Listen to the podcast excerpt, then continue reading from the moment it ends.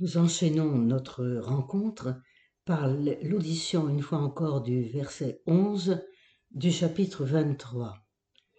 La nuit suivante, le Seigneur se présenta à Paul et lui dit, Courage, tu viens de rendre témoignage à ma cause à Jérusalem, il faut qu'à Rome aussi tu témoignes de même.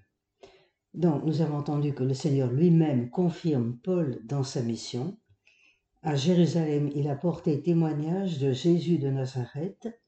Le dessein de Dieu le mène à témoigner du royaume de Dieu jusqu'à Rome. Abordons maintenant les versets 12 à 35 du chapitre 23. Paul est prisonnier et va être présenté au gouverneur. Verset 12 et suivant, le jour venu, les Juifs formèrent un complot et s'engagèrent par serment à ne rien manger ni boire avant d'avoir tué Paul. Plus de quarante personnes participaient à cette conjuration. Ils allèrent trouver les grands prêtres et les anciens et leur dirent Nous nous sommes engagés par un serment solennel à ne rien prendre avant d'avoir tué Paul. Alors, de votre côté, avec l'accord du Sanhédrin, proposez donc au tribun de vous l'amener, sous prétexte d'examiner son cas de plus près. Quant à nous, nous nous disposons à le supprimer avant son arrivée. Mais le fils de la sœur de Paul eut vent du guet-apens, il se rendit à la forteresse, y entra et prévint Paul. Appelant un des centurions, Paul lui dit Conduis ce jeune homme au tribun, il a quelque chose à lui communiquer. Le centurion le prit donc et l'amena au tribun. Le prisonnier Paul, dit-il, m'a appelé et m'a demandé de t'amener ce jeune homme. Il a quelque chose à te dire. Le tribun le prit par la main, se retira à l'écart et s'informa. Qu'as-tu à me communiquer? Les Juifs, répondit le jeune homme, ont convenu de te demander d'amener Paul demain devant le Sanhédrin, sous prétexte d'une enquête plus précise sur son cas. Surtout, ne te laisse pas prendre. Ils vont être plus de quarante à lui tendre une embuscade. Ils se sont engagés par serment à ne rien manger ni boire avant de l'avoir supprimé. Leurs dispositions déjà prises, ils n'attendent que ton accord. Le tribun congédia le jeune homme, ne raconte à personne, lui recommanda-t-il, ce que tu m'as dévoilé de ce complot. Donc, nous notons une fois encore l'intervention rapide et efficace du tribun qui sauve le prisonnier en le conduisant sous bonne garde au prétoire d'Hérode à Césarée. Paul demeure silencieux son sort se joue entre les Juifs qui veulent sa mort et les Romains auxquels il s'est remis et qui le protègent finalement. Nous avons entendu au verset 12 que quarante hommes se sont engagés à faire la grève de la faim jusqu'à ce qu'ils aient versé son sang. Donc les zélotes agissent comme des terroristes mêlés à la foule. Les versets suivants nous apprennent que Paul avait une sœur, Jérusalem, et que son fils a vent du complot. Prévenu, le tribun prend l'information au sérieux. Le prisonnier n'est plus en sécurité, comment va-t-il agir?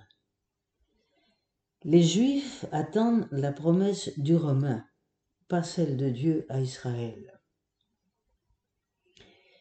Dans les versets 23 et 24, devant la détermination des conjurés, connaissant la violence de leurs sentiments, le tribun décide le départ immédiat du prisonnier pour Césarée à la faveur de la nuit tombée, à peu près 9 heures du soir.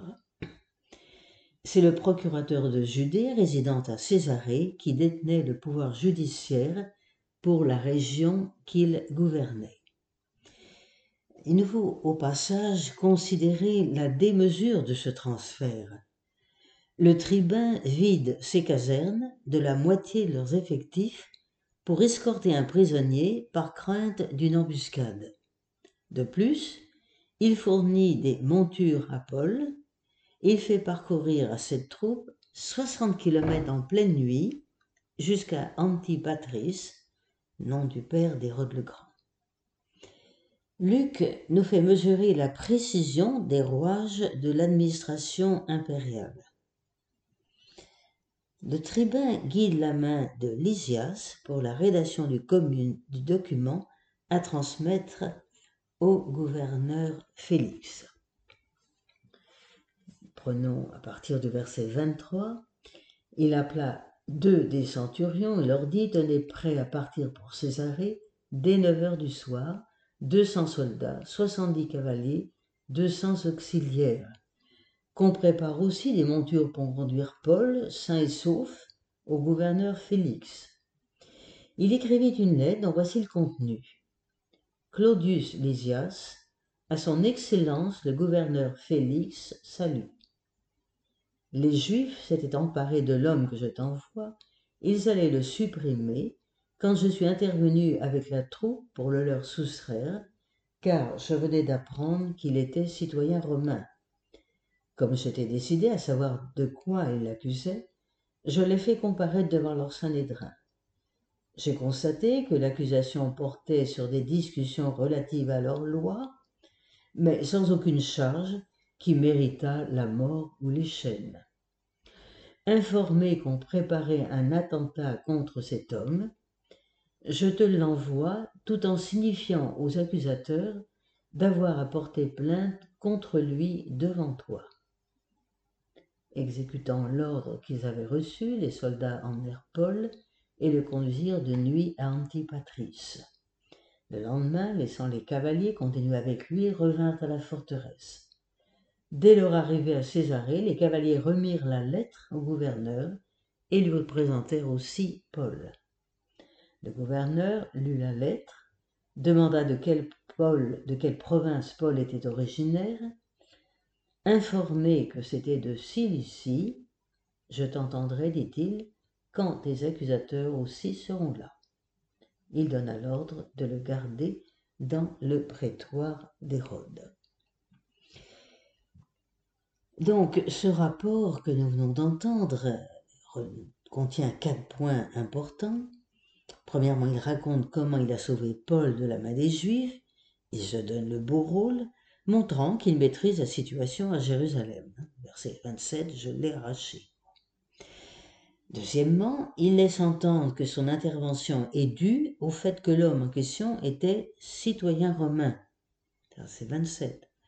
En tout cas, il n'a pas ménagé sa peine pour tenter d'éclaircir le cas et il répète le terme juridique de mise en cause, verset 28. Troisième point de ce rapport, Ayant mis le suspect en présence du Sanhédrin, il est désormais convaincu de son innocence. Cette affaire ne lui paraît pas être du ressort d'un tribunal romain. Il s'agit de disputes religieuses à propos de l'observance de leur loi. Verset 29. Quatrième point. Le sort d'un citoyen romain n'étant pas de sa compétence, et sa sécurité n'étant pas assurée à Jérusalem, la conclusion est claire, je l'ai envoyé vers toi. Verset 30. Les cavaliers qui escortent Paul arrivent à destination, remettent au gouverneur le rapport du tribun Lysias. Un interrogatoire sommaire apprend à Félix que Paul est originaire de la province de Cilicie mais Félix craint de perdre une occasion de profit politique ou financier. Il préfère donc se charger personnellement de l'affaire. Une longue détention préventive commence pour Paul.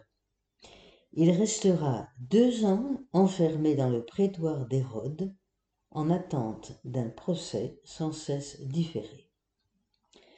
Voici ce nous mène donc au chapitre 24 euh, dont la section comprend le verset 1 du chapitre 24 jusqu'au verset 32 du chapitre 26. Voici la présentation générale que l'on peut en faire. La première unité de cette cinquième section se passait en majeure partie à Jérusalem. Après une confrontation sans succès avec le Sanhédrin, le prisonnier a finalement été transféré au procurateur Félix à Césarée. Luc est donc fidèle à la trajectoire de Jérusalem aux nations, dont la ville de César est le symbole.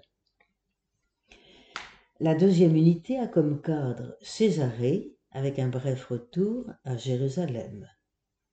Mais Rome se profile à l'horizon dès le moment où Paul fait appel à César. Cependant, le témoin revendique comme un honneur d'être juif pharisien. Chapitre 22, verset 3 et chapitre 26, verset 5. La situation des deux villes, Jérusalem, Césarée, est en effet bien différente. À Jérusalem, l'armée représente l'Empire, à peine un millier d'hommes. Donc, la présence du prisonnier Paul rendait la situation explosive. À Césarée, le rapport des forces est inverse.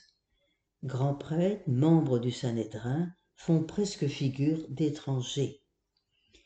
Aussi, les événements qui suivent se dérouleront dans le calme. Deux années vont s'écouler ainsi. Les Juifs, malgré d'ultimes efforts, devront se rendre à l'évidence.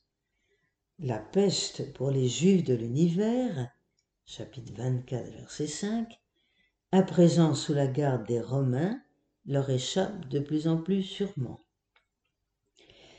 Nous allons donc arriver à la confrontation devant Félix, chapitre 24.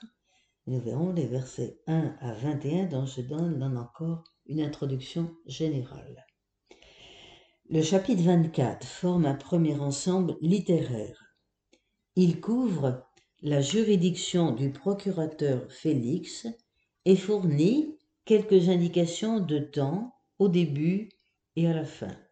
Cinq jours après, au verset 1 après quelques jours, verset 4. Deux années accomplies, verset 27.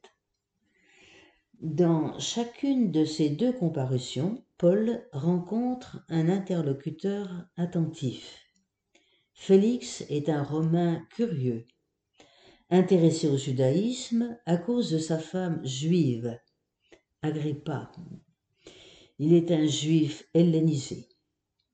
L'argument décisif des deux défenses de Paul est la foi en une résurrection des morts. 24, 15, 26, 23. Chaque fois, un dialogue s'amorce qui pose explicitement la question de la foi au Christ Messie. Au chapitre 24, verset 24, puis au chapitre 26, verset 27-28. Enfin, ces passages s'achèvent sur deux notations opposées.